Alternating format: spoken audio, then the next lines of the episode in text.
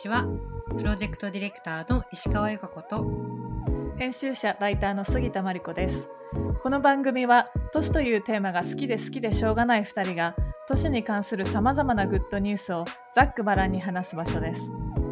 都市をテーマに国内外のプロジェクトやトレンド本雑誌スポットなど毎回気になるテーマを一つ取り上げてフリースタイルでおしゃべりしていきます。今回は思い入れのある街をカクテルで表現してもらう企画の第3弾です。フードコミュニケーターの岩田康弘さんをお迎えして南三陸町のカクテルを作ってもらいました。Good news for cities. はい。では今回は、えっとフードコミュニケーターの岩田康弘さんにゲストに出演していただいています。よろしくお願いします。ますよろしくお願いします。えっと、都市カクテル企画ということで、カクテルを作ってきていただいてるんですが、うんうんえっと、まず、あの、岩田さんの簡単な自己紹介をお願いしてもいいですか？はい。えっ、と、私ですが、フードコミュニケーションという領域で活動していまして、まあ、食と人をこう結びつけていく、食の裏側をこう人に伝えていく、そんなお仕事なんですけど、その中で、あの、日本の農産漁村地域と海外のシェフをこうつなげるシェフインレジデンスっていうようなプロジェクトをここ数年間進めてきてまして、今ちょっとコロナの影響で止まってたりするんですけど、うんうん。あの世界の食、なんかそれを伝えていくっていう、そんな仕事をしています。うんうんありがとうございます。シェフ、シェフズインレジデンス？はい、シェフイ言いンレジ方合ってます。シェフインレジデンス。はい。はい、すごい面白そうだし、美味しそうだなと思ってるんですけどうん、なんか何週、どれぐらい滞在するんですか、大体？えっ、と、大体1ヶ月間くらいですね。ただ、はい、もはいう人によっては、あの、うんもっと長期いたいっていう人は長期いていただくこともできますし、はいはいはいはい。その食のジャンルとかは何かあるんですか？あの、ないですね、そあこないんで言うと。ね、うんはい。でもあの、あの現地の食材を使ってなんか作ってもらうみたいなお題が一応あるんですよね。そうですね。なんか、ただまあ、フリースタイルが一番面白いかなと思っていて、うん唯一の縛りとしては地域食材を使って、うんうん。その異文化の食文化が混ざり込んで、食文化がこうアップデートされていくみたいなことを期待してたりはします。なるほど。うん。あの岩田さんはシェフだったんですか？いや、全然シェフではないね。シェフではない あじゃあ料理のバックグラウンドとかそういうのがあったわけではなくっていう感じなんですか？どちらかというと強烈なそこへの憧れがあったという感じですね。うんああそのように食べ物を作りたいっていう憧れがあったってことですか？そうですへね。えじゃあ食べるの好きなんですね。食いしん坊なんですすごい好きですね。うん、なるほど食べ物もなんかいろんな、まあ、職種として関わりがあるなと思っていてその作る側のシェフだけじゃなくて、まあ、コミュニケーターっていう言い方されてますけどそその食と人をつなぐコミュニケーションであったりとかプロデュースの部分であったりとかなんか今こうフードジャジャーナリズム的ななんか食についてこう書いたり発信したりする人たちがいたりとかあとなんだろう。なんかいいろんな関わり方があるなと思って面白い分野だなと思っています。うんでなんか食ってやっぱりこうなんか場所とどうしても切り離せないものだなとも思っていて、まあ、今そのグローバル化の関係で全く関係のない土地にねなんか輸入された食品とかも自由に手に入るような時代になったととはいえやっぱりなんかその生産者がどこにいてどんな気候でどんなものができてでどどこにどんなこう食文化があるのかすごい場所と紐づいてるものだと思うのでなんかそういうところもカクテルと一緒にお話ししていただけたら嬉しいなと思ってます。はい。はい、じゃあ、えっと、オリジナルカクテルのネーミングをどんなカクテルなんでしょうか？えーっとですね、オリジナルカクテルの名前が三陸コースタルオリジンっていう名前になるんです が、はい。三陸コースタル、はい。うんうんうんというのも、今、実はそのシェフインレジデンスっていうのを進めていた地域っていうのが、うんうん宮宮城県の南三陸町という宮城はいはい。県の県北エリアうん農産業村地域になります。うん。うん。で、そこで、まあ、海外のシェフたちがこう来てくれた時に、地域のお母さんのお家をこうお邪魔させていただくこととかがあって、うん。で、その中でもう今こう、先ほどもちょっとお話に出ましたけど、グローバリゼーションの流れで、その地域の食っていうものもどんどんこう確立化されてきて、まあ、西洋化されてきていて、その土地ならではのその郷土料理みたいなものもどんどんこうなくなってきていたっていうのがあって、そこでそのシェフたちと回って見つけた郷土料理の中にタコの桜入りっていう料理がえーあったんですね。は。はいい。でそれっていうのが、まあ、南三陸町ってすごいタコが有名で、はい。まあ、そのタコの話一つするだけでもすごい面白いんですけど あのしてほしい、してほしい。あ本当ですか？あの南三陸町って、まあ、わかめとかすごい取れる地域で、うんでうんアワビとかも昔からすごい取れて、はい。うんはい。あの本当に海にこう忍び込んでアワビ取ってちゃうような悪い人たちがいたりとかっていう、まあ、歴史があったりするんですけどあの南三陸町のタコっていうのがそのもともとアワビが地域のわかめを食べるらしいんですね。うんうんうんでそのアワビをその地域のタコが食べてる。はい。なんかそのアワビとワカメってまあ言ったら日本のなんか和食のその本当に根源的な下支えしてた食材をうん。食べてるタコみたいなもう 旨味が凝縮されてる確かに。はい。そのタコを使った本当郷土料理その土地ならではの食べ方っていうのがあったっていうのがまずすごい面白くてうんううんん。でその、まあ、タコの桜入りに戻るんですけどそのタコをあの包丁でバンバンこう叩くとうんうん。で細かくあの、まあ、ミンチ手前くらいの細かさまで崩していって、まあ、それをフライパンの上で炒めるんですけど、うん。炒めるんだ。はい、タコってちょっと赤っぽいというか赤紫っぽい色してるじゃないですか、うん。はい。あれに火を通すとどんどんその色素が出てきてうん。うん何でしょう、まあ、液体もこう出てきてうん。いわゆるあのちょっと桜色っぽいうん液体がこう出てくるんですね、はいうん。はいでそういった赤紫っぽい液体が出てきたところに大根をスライスしたものをこうバンバン入れていくんですうんうんうん。はい。であのそれを、まあ、合わせてもうこれはじゅあのご家庭によって変わるらしいんですけどそこに対してお醤油をかけるか塩で味付けするか違いはあるんですけど、まあ、すごい簡単なそのタコのミンチと大根のスライスうんうん。それを合わせて、まあ、タコの桜入りという郷土料理がありましたうん。美味しそう。でなんかこの過程でこれを、まあ、来てくれたシェフたちと一緒にレシピとかそのヒストリーとかを学んでいる時にそのスライスした大根の残り汁というかなんかそのスライスした後にこう汁が残ってしまったんですね大根の。うんううん。ん。で当時来てくれてたイスラエル人のシェフがえこの汁でカクテル作れるよっていう話になりましへえ。大根汁で。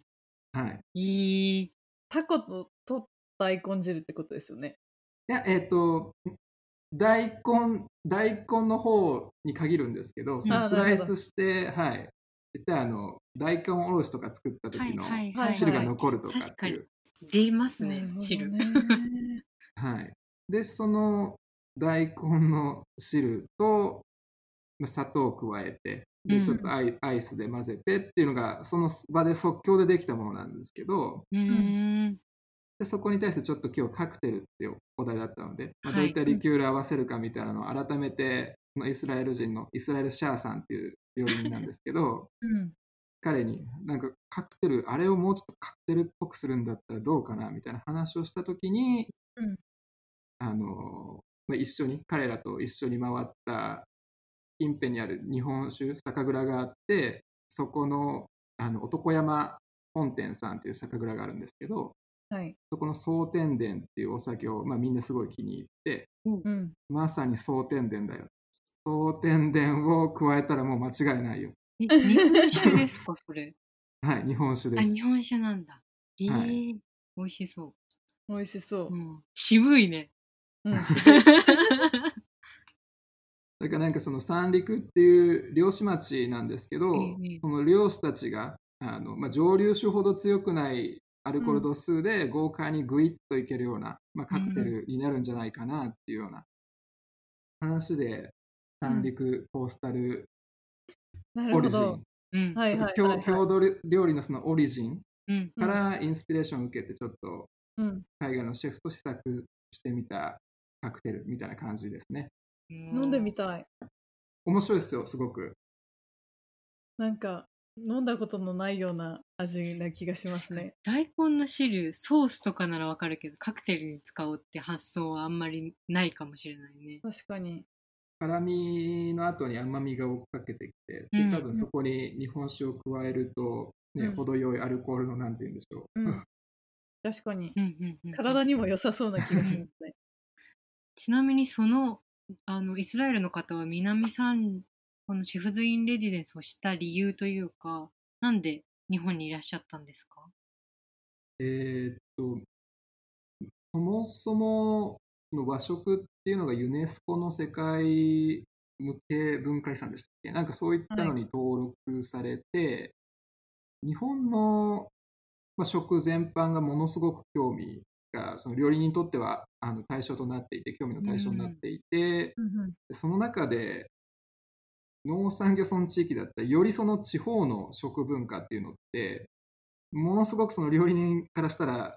喉から手が出るほど知りたい領域。んただそこに対してのそのコーディネーションとか、まあ、うん。誰かがその農産漁村地域を案内できるっていうのがなくて、うんなんかそんなことをあの悶々としてた時に今回のプロジェクト、まあ、知ってうんくださって、へー。あこれはもうまさにあの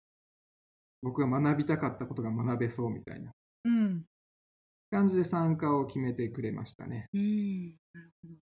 確かに必要、なんかかなり需要がありそうなプログラムだなと思っていて、その東京でシェフズレインレジデンスするんだったら別になんかコーディネーションなくてもうん。いけるじゃないですか。うん。うん。多分もういろんななんかねレストランとかもあるし。でもなんかまさにこう産地に実際にこう作ってる現場に行ったりとかより深くその日本酒の原理みたいなのを受け止めたいと思ったらやっぱりこうみんない田舎だったりとか僻地に行くと思うんですよね。興味のあるシェフたちは。でもう言葉が分かんなかったらいけないし車がなかったらいけないしとかそういうこう障害とかもあると思うのですごい面白そうだなと思います。なんか私中国に行きたくて最近。あ中国の田舎にすごい行きたくて少数民族のが作ってるなんか発酵食とかお酒とかがすごい気になるんですけどいやーいけるのなんか一人で行ける気がしないなみたいな。コーディネート欲しいなみたういな。ん。うんそうですね。なんかその、人の行き来がもう一回こう自由になった時には、なんかそのシェフインレジデンスっていうのも横展開されるべきくらいにちょっと思ってたりはして、ううん。んあの、やっぱりその、確一化、確一化の方向から、より、なんでしょうね、もうちょっと世界って多様だったよねっていうのを、うん。その食の観点からしていける、なんかそういう可能性は秘めてたかなというふうに思ってるので、うん。なるほど。はい。やっぱりそういったこう課題意識みたいなのがもともとのなんかモチベーションとしてあったりするんですか？その食べ物が好きっていうこと以外に。うん、なんかそうですね、ななんでしょう、社会課題、なんか食に関して言うと、多分理想のあり方って地産地消で、いかに、まあ今、あのグレタさんとかがすごい あの強烈なはい。メッセージを発してたりしますけど、うん。あのいかに炭素排出を防ぐかみたいなことを考えていくと、やっぱりその地域で作ったものがその地域で消費されて、でまあ、その中で地域の食文化も守られていくみたいなことがある種、まあ、あってもいいよな。うん。で、まあ、そういった時にその農産漁村地域ってまさにその一次産業の下支えをしているところなので、なんかそういった海外の人たちの新しい視点とかが入っていくことによって、まあ、割と地域の人たちって、うん。うんなんて言うんでしょう。自分たちのことをちょっと卑下してるというか、うん。地方なんてみたいな感じで言ってるんだけど、なんかその21世紀っていう時代は、逆にその地方なんだよっていうこう自信を、世界のそういったシェフたちのコメントもこう取り入れながら、なんかこうん。う自信を持ってもらいつつ、なんかうまくその地域のプレゼンスを高めていけたらなみたいなところが結構根幹にあってのプロジェクトだったりはしますね。うんうんうん実い。際になんかやっぱ1ヶ月で来て帰っちゃうっていう状況だとは思うんですけど海外のシェフと彼らがまあ地域にの資産として残していくものみたいなものっていうのはどういったところにあるのかなみたいなのが気になっはい。で言うと、うん。えー毎回その彼らにその1ヶ月間くらいこう滞在してもらった後には、まあ、その1ヶ月っていうある種彼らにとっては日本の地域のリサーチだったとうん。して、なんかそのリサーチをもとにじゃあどういったあなた方その料理人として料理をこう提案できますかみたいなところでうん新しい郷土料理として彼らがあの考案したレシピっていうのが地域の人たちにこうお披露目されるという。うん。で、それも最終的にはちゃんとこうレシピブックになってそのただ手順だけではなくて、どういう彼らはその滞在の中で感じたことが、どういうことを感じて、どういう視点でそのレシピをこう構成していったのかみたいなプロセスも含めて、地域の人たちにお届けしているという感じですね。うんあそうなんだいいですうね。んその本を見たいですね。その地元の人と一緒にこうご飯会とかしたりするんですか？そうですね。まさにその最後の1ヶ月滞在が約終わった最後の方の週では、その彼らが考案したものをうんみんなにこう振る舞って、うん地域の人たちが、まあ、なんでしょうね。もちろん全部が全部彼らの口に合うわけではないんですけど、うん。なんかそういう合う合わない関係なしになんかあこういう視点で海外の人たちって考えるんだねとか、こういうふうに地域が映ったんだみたいなことをみんなでこう楽しみながら、今までこう地域の中でも出会わなかった人同士があの一度にこう返して会話をするっていったことに一つ意味があったかなみたいなことは思ってます。うん言葉が通じなくてもみんな食べますもんね。なんかその。うん、そのディナーのこうイメージをするだけでも楽しそうだよね。楽しそうだしお腹も空いてきますね。ちなみに今南三陸ですよね。ではい。場所を得られてると思うんですけどその南三陸と出出会ったきっかけというかそこで始めたきっかけみたいなもの、何かあったんですか？そうですね、えーっと、出会ったきっかけとしては、まあ南三陸町って多分多くの方がこう聞いて、うん。あの東日本大震災の話がこう紐づいてくるのかなと思っていて、あのまさにその南三陸町って津波で町が一掃されてしまったうん。地域で、ただその中で、あの、町が一体となって、こう、新しい社会モデルを作っていく。なんかそういったことを掲げていて、でなんかそこのコンテクストというか、そこの文脈、あの、またグレタさんの話になるんですけれど、なんかこう、社会の分岐点とか、社会がきっと変わらないといけないタイミングで、まあ、そういった東日本大震災があって、こう南三陸町が改めてその新しい社会モデルとして循環型社会とかこう命がこう巡る街みたいなことを訴えてたときに、多分なんかいろんなこう日本の中でもこう地域がある中でこ南三陸町ほどそういったメッセージが届きやすい地域というかその、本当にこう実社会実装できて社会に対してこう、届けていいける文脈がある地域ってここしかないんじゃないかなっていうのを知って、うんちょうどまあ南三陸町もその都市部で働いてた人たち一こう個人をこう取り入れて街ぐるみをこうしていこうっていったような流れがあったので、うんそこに自分も手を挙げて南三陸町に入って行ったっていう感じにはなります。うんうんうんうん。なるほど。今、南三陸とかってどんな感じなんですか？その津波で流されちゃったエリアとかはだいぶ街がまた戻ってきてるっていう状態なんですか？そうですね。なんか、もともと海の近くにあの震災前はお家とかがあったりしたんですけど、うん。ままあ、津波があった後からはその、まあ、これはちょっと都市開発とかに関わってきたお二人の方がもしかしたらお詳しいかもしれないですけどなんかその、まあ、津波がまた起こるかもしれないっていうリスクを回避するために、うん。街のあり方としても住む場所とその商店街というかその商業エリアがこう、うんうん。に二分されちゃったんですね。うんうんうんうんでそのお家は全部その割と山の方というか海から離れたところにこう移って、うん。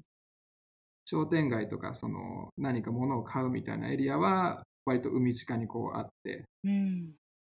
で、まあ、どちらも徐々にというかまだ工事中の場所も散見されるんですが、うん。まあまあこう営みがちゃんと成り立つうん。レベルまでは回復してきてるかな。なるほど。えっと、コースタルカクテルでしたっけ？三陸コースタルオリジンです。コースタル、三陸コースタルオリジンの話に戻すと、えっと、まあなんかそのリキュールがお酒っていうことだったんですけど、じゃあ色的にはなんか白いお酒みたいな感じなんですか？まさにそうですね。あのやっぱり大根の汁とお酒がメインのリキ、リえ液体部分になるので、はい なんでしょう濁り酒というか、うんあのはい白く濁った感じのうんうん。なるほ色ど。合いにはなりますね。なるほど。日本酒の大根おろし汁割りみたいな感じ。そうですね、まさに。なるほど、なるほど。なんか、みんなと、なんか、飲んでみたいなと思うんですけど、どんな人と、もし、その岩田さんがそれを誰かに振る舞うとしたら、どんな人に飲んでほしくて、どんなシーンで飲んでほしいとか、そういうのってありますか？そうですね。なんか、これ、自分もちょっとこう考えてて面白いなと思ったのがうん、タイトルがアーバンカクテルじゃないですか。はい。でも僕がいるのってすごいルーラル、対極なルーラルだなと思ってて、ただなんかその、アーバンってなんだろうとか、なんかそのうんルーラ,、ルーラルってなんだろうとか、そのうん。アーバンって僕辞書で調べてみたんですけど、はい。なんか都会的なとか洗練されたとか、なんかその洗練されたってじゃあ何なんだろうとかってこう考えていくと、結構ね今こうコロナでそういう価値観のパラダイムシフトみたいなのも起こってるのかなと思っててはい。なんかその結構都市部の人が地方に恋焦がれるというか、うん地方の方がすごくいいんじゃないかみたいな。なんならこう移住したいとかこうフルリモート体制控えた地方に移るぞみたいにこう言ってる友人とかもいるので、うんなんかそそういったことを踏まえるとなんか、まあちょっと質問に戻るんですけどと何でしょう。アーバンエリアに今いるけどこうルーラルエリアに恋焦がれてる人たちになんかその漁師町をイメージしながらこう飲んでもらったりすると、はい。よりなんでしょうねもう気づいたら地方に移住してるみたいな。美薬みたいな感じ。惑わす薬。惑わすお酒。はい、あーいいですね。なんかお酒のあてとかあったら、クイクイ飲めてしまいそうですよね。そのなんか、パラダイムシフトっていうのは本当その通りだなと思っていて、そのまあ都市と田舎のなんか定義みたいなのもたくさんいろんうなん学者がいろんなことを言っていて、それは地域にもよって違うし、コンテクストにもよって違うので、これだ、定義はこれだっていうことはすごい言いにくいなと思うんですけど、まあ、その洗練されたっていうことをおっおっしゃっていたじゃないですか。で、その今までその都市文化っていうものが、まあ、そのいろんなこう交易の中心であったりとか、いろんなこう情報が入ってきて、まあ、いろんなこうコンペティションがあって、だからこそこう洗練されてきたみたいなのが、まあ、今インターネットの登場であったりとか、もうあの交通技術の発達であったりとかそれは別にもう田舎でもできるみたいな時代になりつつあるのかなと思っていてその別になんか田舎にいたとしてもおしゃれな子いっぱいいるみたいなあの別にインスタとかで見れるしわざわざ渋谷に行ってそのこう感性を磨かなくてももうなんか普通にちっちゃいそれこそね宮城県の村とかに住んでいたとしてもなんかその入ってくる情報量とかそのねあのオンラインでも服変えたりとかするじゃないですか。そういうところがあるのかなと思っていてそのパラダイムシフトの中でこれからその日本の都市地方都市田舎地方みたいなものがどう変わっていくのかみたいなすごい気になりますね。う、うんんなんかあの自分一応イタリアの方のあのスローフードってあはい。はい。スローフード協会っていうところが作ったあの大学に在籍してたことがあって、うん。なんかそこでその美味しさの定義みたいなことをスローフードはよく言ったりするんですけど、ん。あの一つはそのやっぱりその味覚としてこううん。美味しいと感じられる部分が強いんですけどもう一つスローフードが強調して言ってる部分っていうのがその土地との結びつきうん。うん。あとはその土地の人たちと一緒にこうコミュニティとして食する美味しさみたいなことを、まあスローフード的なそのはい。ポジションを取ってのそういった部分もあるんでしょうけどなんか自分もそこにすごく共感してる部分があるというか。うん何かその土地土地のコンテクストをしっかりこう拾った食べ物あのそこに地域との結びつきがある食べ物を食べた時ってうん。多分なんだろう南三陸町でミシュラン三つ星の料理がデリバリーで届いたとしてもそこまでの感動ってないんじゃないかなとかっていうのを思ったりするんですよね。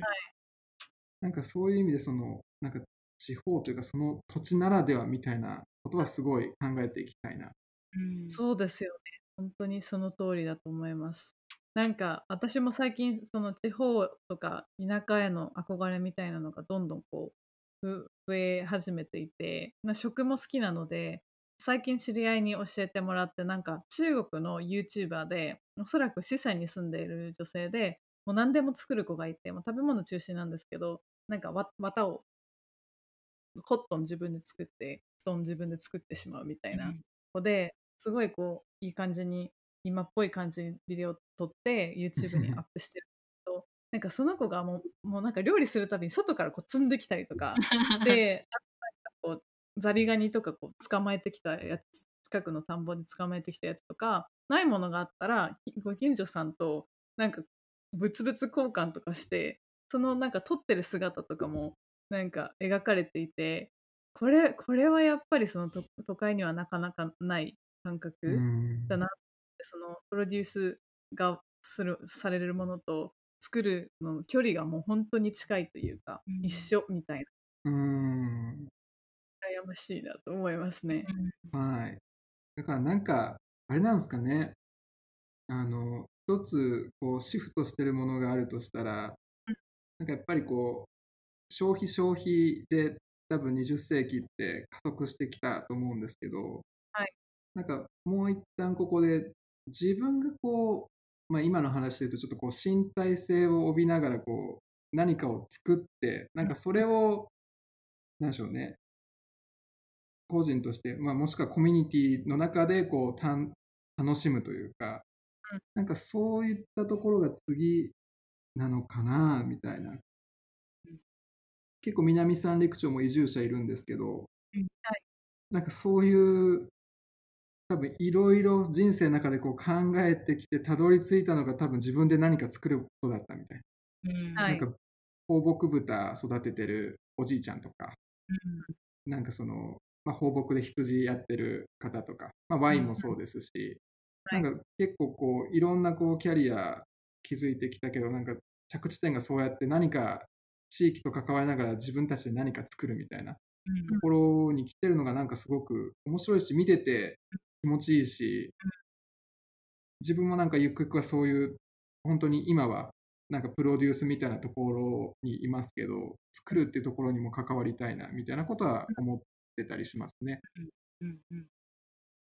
そろそろ30分ぐらい経ちましたが、早い。ななんか他に話し足りてないこととかもっと話したかったこととかってありましたか？あそうですね、なんか、地方、いいよね、みたいな、そのは 話し足りなかったことじゃないんですけど、なんかそのアーバンっていうテーマの中で、うん。なんかやっぱりその、ね、従来の意味でのアーバンだと多分ルーラルって、あの、生まれなかった、生まれないっていうか、まあ、全然別個のものだと思ったんですけど、なんかそういうアーバンの文脈でもちゃんとこうルーラルをぶつけられてる感じがなんか、ちょっとこう時代もシフトしてるのかななんていうふうに思ったりしましたね。そうですね。ゆかこ氏はそういうなんかルーラルへの憧れってあったりするの？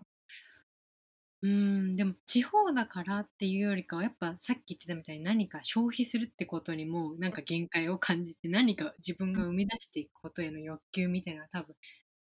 なんていうんだ、都市に住んでると多分出始めるんだろうなとは思ってて、そういうことが環境条件としてできる場所っていうと、地方的なる環境条件の場所を選んでいくんだろうなみたいなのは、なんか感じている。うん。